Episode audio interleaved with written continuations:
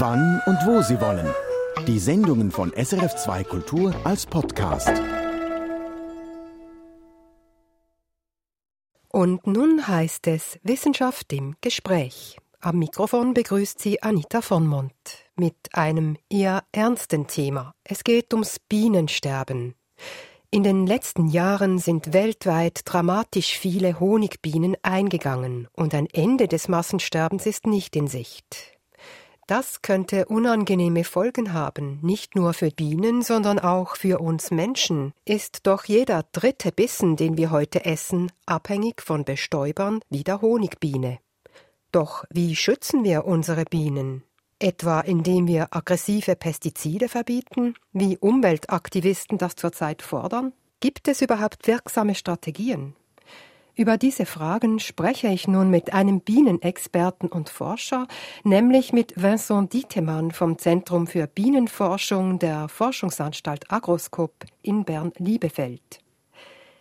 Vincent Dietemann, als Bienenspezialist freuen Sie sich vermutlich, dass nun endlich Frühling ist, die Saison für Bienen angefangen hat. Es ist warm, es blüht, doch ich habe bis jetzt noch fast keine Bienen gesehen. Täuscht mein Eindruck oder schweren heute wirklich deutlich weniger Bienen durch die Luft als noch vor zwei, drei Jahren? Nein, eigentlich ist es äh, nur das Anfang und die Bienen sind jetzt aktiv, die fliegen, äh, die ersten Bienen sind ja in der Luft jetzt und eigentlich die äh, Verluste von Völkern dieses Jahr sind noch nicht wirklich bekannt. Die Imker haben noch Zeit gebraucht, um ihre Völker zu zählen, zu öffnen und zu zählen und die definitive Zahlen bekommen wir erst Anfang Juni, wenn alle Dateien zusammen sind und analysiert sind. Also noch keine Zahlen zum aktuellen Winter, doch wir wissen die Zahlen ja so von den letzten Jahren. Wie viele Völker sind eigentlich eingegangen jetzt in der Schweiz, aber auch weltweit in den letzten paar Jahren? Welche Ausmaße hat das? Also in der Schweiz variiert das von einem Jahr bis zum anderen. Äh, letztes Jahr war ganz schlimm. Mit äh, eigentlich hört man immer die Zahl von 50 Prozent, aber das stimmt nicht ganz. Eigentlich 30 Prozent der Völker sind tot und 20 waren zu ähm, schwach, um wirklich Honig zu produzieren. Äh, deshalb diese 50 äh, Prozentzahlen. Aber 30 Prozent von gestorbenen Völkern eigentlich ist zu viel. Das ist doppelt, wie man normalerweise erwarten würde. Und äh, in der ganzen Welt eigentlich variieren die Zahlen von 15, was normal ist, bis 50, 80 Prozent je nach Region. Also viele Bienen gestorben in den letzten paar Jahren. Warum eigentlich hat die Schweiz jetzt gerade so viele Verluste gehabt? Wir denken, letztes Jahr oder vorletztes Jahr eigentlich die Saison für die Biene war sehr lang und das hat sehr viel Zeit gelassen äh, für einen Parasit äh, Schäden zu machen in den Völkern. Der Frühling war ganz früh die Bienen haben brütet sehr früh und eigentlich in diesem Brut äh, reproduziert sich diesen Parasit. Das heißt, das Ende des Jahres, äh, das Parasit hat viel Zeit gehabt, die Population eigentlich steigen zu lassen und viel Schäden dann in den Völkern gemacht hat. Also dieser Parasit, das ist wahrscheinlich die Varroa-Milbe. Genau, das ist die Varroa-Milbe. Dieses Jahr nun, im laufenden Jahr, hatten wir einen eher warmen, aber auch sehr langen Winter. Vincent Dietemann, was heißt das ganz grundsätzlich für die Bienen? Ist das gut oder schlecht für ihre Fitness? Also normalerweise Winter stören die Bienen nicht. Die sind adaptiert, die, die haben äh, Futtervorräte, die können das ohne Probleme überleben. Dieses Winter war ein bisschen lang, das heißt, dieses Futtervorräte manchmal haben nicht gereicht und die äh, Imker müssten vorher eigentlich ein bisschen früher füttern schon, dass die Bienen die Saison anfangen können. Aber für die Milbe jetzt, was es äh, sagt, wahrscheinlich, dass sie weniger Zeit dieses Jahr hat, sich zu verpflanzen und dass nächstes Jahr wir wahrscheinlich weniger Probleme mit Verlusten haben. Ja, eine leichte Entspannung wäre genau. Ihre Prognose. Sie haben vorher schon angesprochen, die Varroa-Milbe ist ein großer Schädling der Bienen. Zurzeit hört man aber eigentlich vor allem die Pestizide seien sehr schädlich. Die Umweltorganisation Greenpeace hat ja eine große europaweite Kampagne lanciert, um gewisse Pestizide, die sogenannten Neonicotinoide, zu verbieten. Das sind Nervengifte für Insekten, die können Bienen verwirren, sodass sie nicht mehr heimfinden und sterben. Auch die EU hat ein Verbot erwogen, aber noch nicht entschieden. Also man hat zurzeit etwas den Eindruck, Pestizide seien die Hauptschuldigen fürs Bienensterben. Ist das so? Also zu unserer Meinung ist das eigentlich nicht so. Wir denken immer noch, der Varroa macht viel mehr Schäden. Aber das Pestizidproblem, denke ich, hat zwei Seiten. Man kann experimentell zeigen, dass wenn man Bienen zu diesen Produkten exponiert, es geht den die Bienen schlecht. Das sind Insektiziden, das ist dann normal, dass die Insekten davon leiden. Aber was wir noch nicht wissen, ist im Feld sind die Bienen lang genug und ähm, exponiert zu genug von diesen Produkten, um wirklich solche Schäden zu verursachen. Das ist noch nicht sicher und äh, das ist wahrscheinlich das Grund, warum die, die Autoritäten jetzt äh, die Entscheidung nicht nehmen können, ob wir diese Produkte verbieten können oder nicht. Wie erforscht man denn jetzt überhaupt, ob Bienen vergiftet werden durch Pestizide, also spezifisch jetzt diese Neonicotinoide? Wie kann man das testen?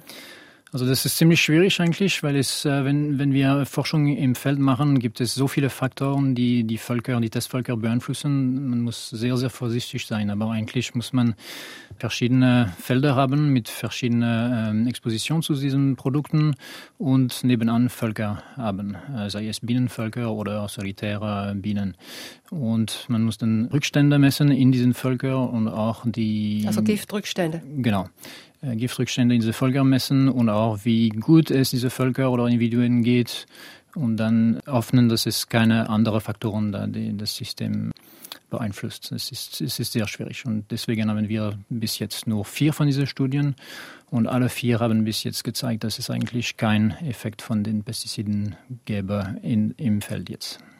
Im Feld, aber im ja. Labor eben, da wurden Im, ja auch in namhaften Fachzeitschriften schon ja. Effekte festgestellt. Ja, ja, ganz klar. Also nicht nur im Labor, auch im Feld, aber wenn man artifiziell oder experimentell diese Pestiziden füttert zu den Bienen. Aber wenn die Bienen selber foragieren im Feld, und wenn die zu diesen Pestiziden exponieren sind oder nicht, das, ja, das ist noch schwierig zu messen.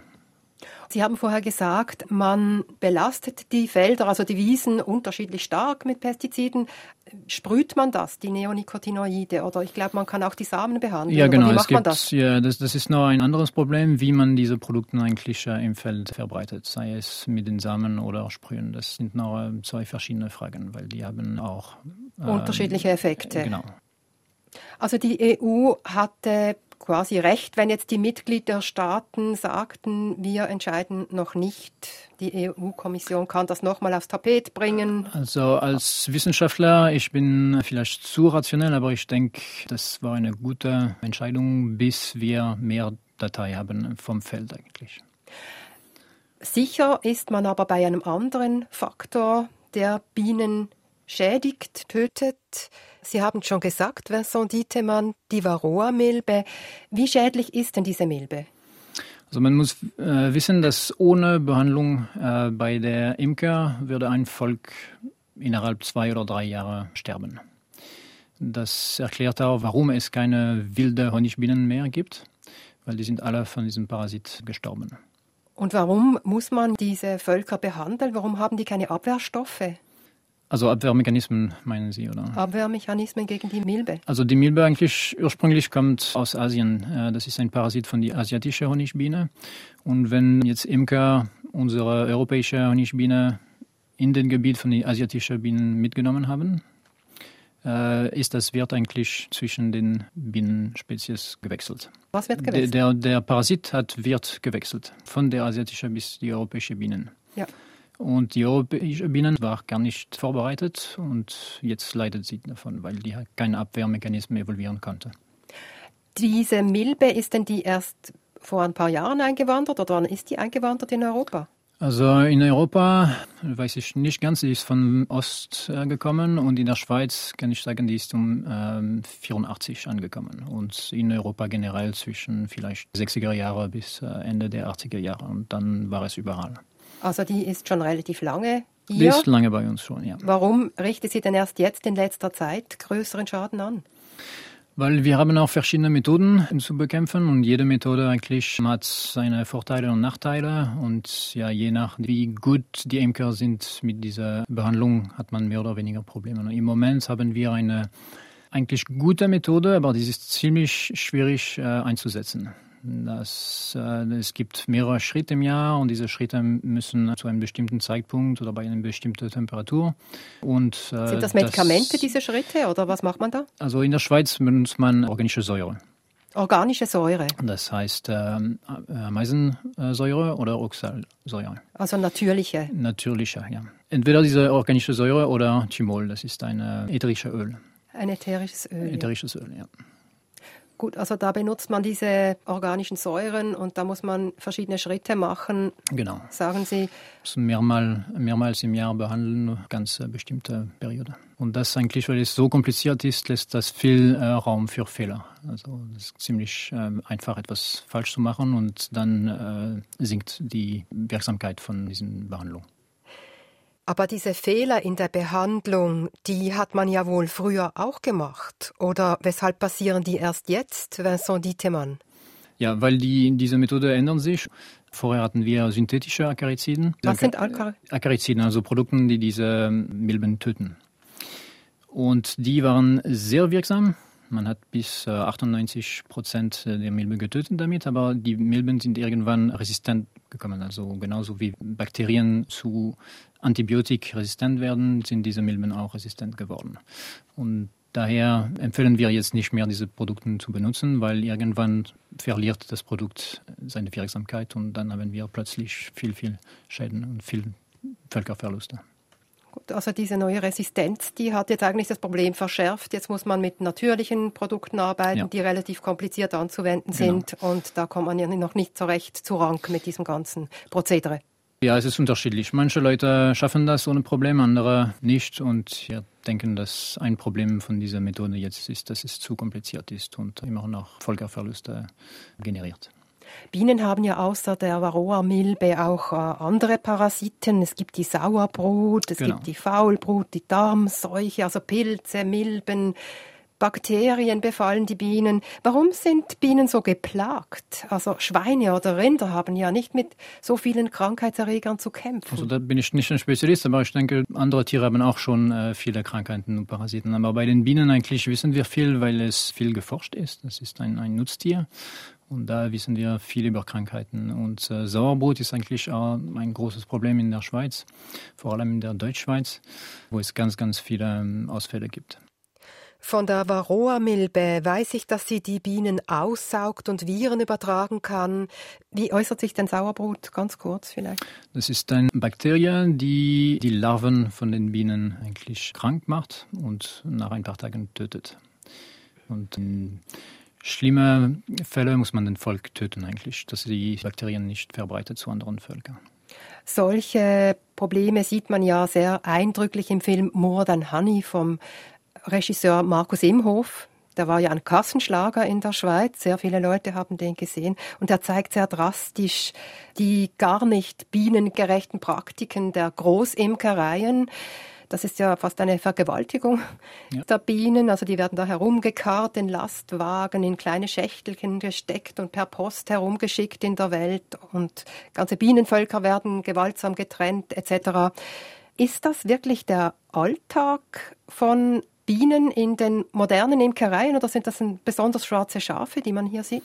Also je nach Land gibt es verschiedene Imkerei-Management. In den USA zum Beispiel sieht es schlimm aus, aber eigentlich haben die über fünf Jahre nur, sage ich jetzt mal, nur 30 äh, Prozent der Bienen verloren. Und wir in der Schweiz mit die Imkerei, die wir auch im Film sehen, äh, haben also Hobby-Imker eigentlich? Genau, haben wir auch 30 Prozent verloren. Also das ist alles relativ und es gibt ganz, ganz viele Faktoren, die da eine Rolle spielen, diesen Völkerverluste. Und wir haben jetzt Probleme wirklich zu verstehen, was die Faktoren sind, die wirklich eine Rolle spielen. Ganz bestimmt spielt Varroa eine große Rolle, aber dann gibt es so viele Nebenfaktoren, dass es ziemlich schwierig ist zu verstehen. Also Sie würden nicht sagen, dass die moderne Imkerei zur Schwächung und zum Bienensterben beiträgt? Ja, doch, wahrscheinlich schon, weil es gibt immer noch mehr von diesen Faktoren, die jetzt eine Rolle spielen. Und irgendwann kommt man, wie er in dem Film sagt, an eine Grenze, wo die Bienen nicht mehr mitmachen kann. Gibt es Maßnahmen, welche vielleicht besonders bienenschädlich oder belastend sind in der Imkerei, wo Sie jetzt sagen würden, da müssten wir etwas neu machen, etwas anderes machen. Also ich weiß nicht, Bienenvölker gewaltsam von einem Volk zu vier Völker teilen. Ist das gut? Ja, zum Beispiel, das wäre zu viel. Aber es gibt, also zum Beispiel in Deutschland gibt es eine Studie äh, über ganz viele Völker und Imker. Zum Beispiel, die haben gezeigt, dass die Völker, die sterben, eigentlich haben äh, Königinnen, die zu alt sind. Das heißt, normalerweise ein Imker muss die Königin nach zwei Jahren ersetzen, dass das Volk eigentlich gut geht. Und manche machen das nicht und das sind die Völker, die man später verliert. Also es gibt eine ganze Reihe von imkerlichen Maßnahmen, die man auch machen kann, um die Situation zu verbessern. Ja. Und ja, auch die Varroa-Bekämpfung korrekt zu machen, das hilft viel auch. Weil man sieht auch, es gab ungefähr in 2010 zehn Studien in verschiedenen Ländern, die gezeigt haben, dass Varroa eine Riesenrolle spielt. Und wenn man die Anzahl an Varroa niedrig behält in den Völkern mit einer guten Behandlung, dann kann man die Situation viel, viel verbessern. Vincent Dietemann, Bienen liefern ja nicht nur Honig, sondern sie bestäuben auch viel von dem Obst und von dem Gemüse etc., das wir Menschen essen. Sie sorgen dafür, dass das wächst. Angenommen, Bienen würden ganz aussterben. Wie lange könnten wir Menschen ohne Bienen überleben?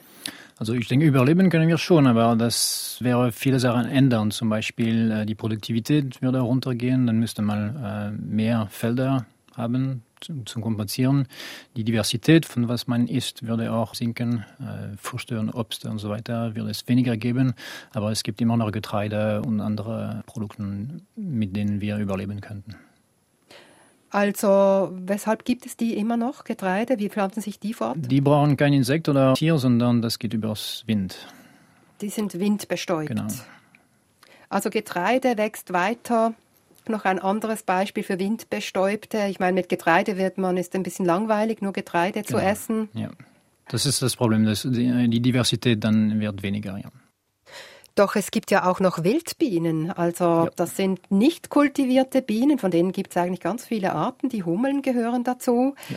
Und die sind, hat ja eine Studie gezeigt, eine große weltweite Studie, die sind sogar sehr viel bessere Bestäuberinnen als die Honigbienen. Auch Käfer oder Schwebefliegen und mhm. andere Insekten können bestäuben.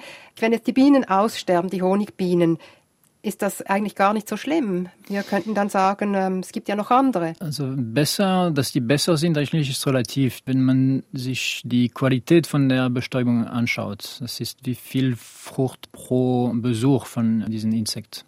Das kann vielleicht höher sein für eine wilde Biene, zum Beispiel im Vergleich zu einer Honigbiene. Aber was anders ist, ist mit der Menge. Äh, nur die Bienen, eigentlich die Honigbienen, können mit Massenbestäuben eigentlich klarkommen. Es gibt in einem Volk von Honigbienen mehr oder weniger 40.000 Bienen im Sommer und 10.000 zu 15.000 von denen eigentlich fliegt raus und äh, nimmt teil zu der Bestäubung. Und das heißt, das ist fast schon eine ganze Lokalpopulation von dieser wilden Bienen. Das heißt, mit der Menge können nur die Honigbienen klarkommen. Das heißt, wenn man jetzt die Honigbienen verliert in ein Ökosystem, ich denke, es die anderen Bestäuber sind nicht genug. Es gibt nicht genug von denen, um äh, das zu kompensieren. Also speziell jetzt für so Obstplantagen, genau. ganze das, große genau. Anlagen genau. braucht es die Honigbienen. Ich denke schon, ja. Ohne Honigbienen werden wir Probleme haben, ja. Wie sieht es denn aus mit den anderen Bestäubern? Sind die Varroa-Milben frei oder haben die auch irgendwie ja. Probleme? Sind die auch bedroht? Nee, die Varroa-Milbe ist spezifisch zu den Honigbienen. Aber was man jetzt sieht, ist, dass die Varroa-Milbe zuerst ist auch ein Vektor für Viren, äh, Honigbienenviren. Und diese Viren findet man jetzt auch in anderen Bienen, in Wespen oder sogar in Hummeln oder Ameisen. Und da wissen wir noch nicht genug, was für einen Einfluss das hat auf die Gesundheit von diesen anderen Bestäubern. Also es könnte sein, dass das je nachdem noch weitere Kreise zieht über die Honigbienen hinaus, dass Bienen sterben. Ja. Und diese wilden Bienen im Moment wissen wir nicht so viel. Es gibt nur ein paar Studien und diese Studien eigentlich sind auch nicht so optimistisch. Es sieht aus, als diese ähm, wilden Bienen auch ein Problem jetzt haben. Also immer weniger von denen äh, es gibt. Was können wir denn tun, um eine solche Entwicklung vielleicht nicht zu verhindern, aber gegenzusteuern? Was sind da wirksame Maßnahmen oder was ist vielleicht die wirksamste Maßnahme, um Bienen gesund zu halten aus Ihrer Sicht? Also der Imker spielt eine ganz große Rolle, weil er hat jetzt äh, die Bienen bei sich selber. Aber jetzt vom Publikum her gibt es ja ein paar Sachen, die man machen kann. Zum Beispiel, ähm, man weiß ja jetzt auch, dass die Bienen in den Städten eigentlich gesünder sind als auf dem Land und das vielleicht hat zu tun, dass es viel mehr Blüten gibt in den Städten für längere Zeiten als zum Beispiel auf dem Land. Und da können die Leute zum Beispiel in den Gärten bienenfreundliche Pflanzen pflanzen. Das wäre eine Möglichkeit. Weshalb gibt es denn mehr Blüten in der Stadt? Das überrascht mich also jetzt gerade. In, in, den Garten, Gärten zum Beispiel äh, blüten Blüten viel länger im Jahr zum Beispiel als auf dem Land, wo es ja, Kulturen gibt und nach, wenn die Kulturen äh, vorbei sind, dann gibt es nicht so viel mehr. Und das ist jetzt auch etwas, das wir mit den Bauern probieren zu machen. Also es gibt Leute, die diese Saatmischung verkaufen, die speziell für Bienen sind und die könnte man am Rande der Felder pflanzen, um Futter zu geben zu den Bienen, wenn nichts anderes blühtet. Verschiedene Gärtnereien verkaufen ja mittlerweile solche Saatgutmischungen und auch im Internet können Laien allerlei finden. Es gibt da zum Beispiel Bastelanleitungen für sogenannte Wildbienenhotels. Das sind so Holzbeigen in der Landschaft, aufeinander gestapelte Ästchen und Bambusröhren und so. Nützen die was? Ja, ich denke schon. Wir haben auch welche bei uns. Wir haben nicht nur Honigbienenvölker, aber wir haben auch ein paar von diesen Hotels und die sind im Moment äh, sehr beschäftigt. Sind Sie selber irgendwie Hobbybienenzüchter auch? Nee, ich reise ein bisschen zu viel im Jahr, um äh, selber Völker zu, zu haben und zu ja, Aber Sie lieben Bienen oder ist das einfach berufliches Interesse? Ja, also es, es hat mit äh, beruflichem Interesse angefangen, aber ich äh, habe diese Tiere schon gern, ja.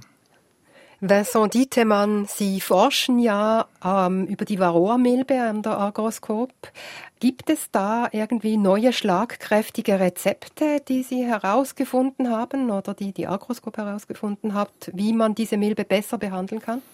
Also wir haben viele Strategien. Wir haben kurzzeitige Strategien und längerzeitige Strategien, um ähm, Lösungen zu finden, aber wir haben noch keinen Durchbruch. Wir, wir sind immer noch dran und äh, das ist kompliziert. Wir haben jetzt die Milbe seit 30 Jahren bei uns und äh, ja, niemand hat noch eine, eine Wunderlösung gefunden, aber ja, wir bemühen uns, eine solche Lösung zu finden.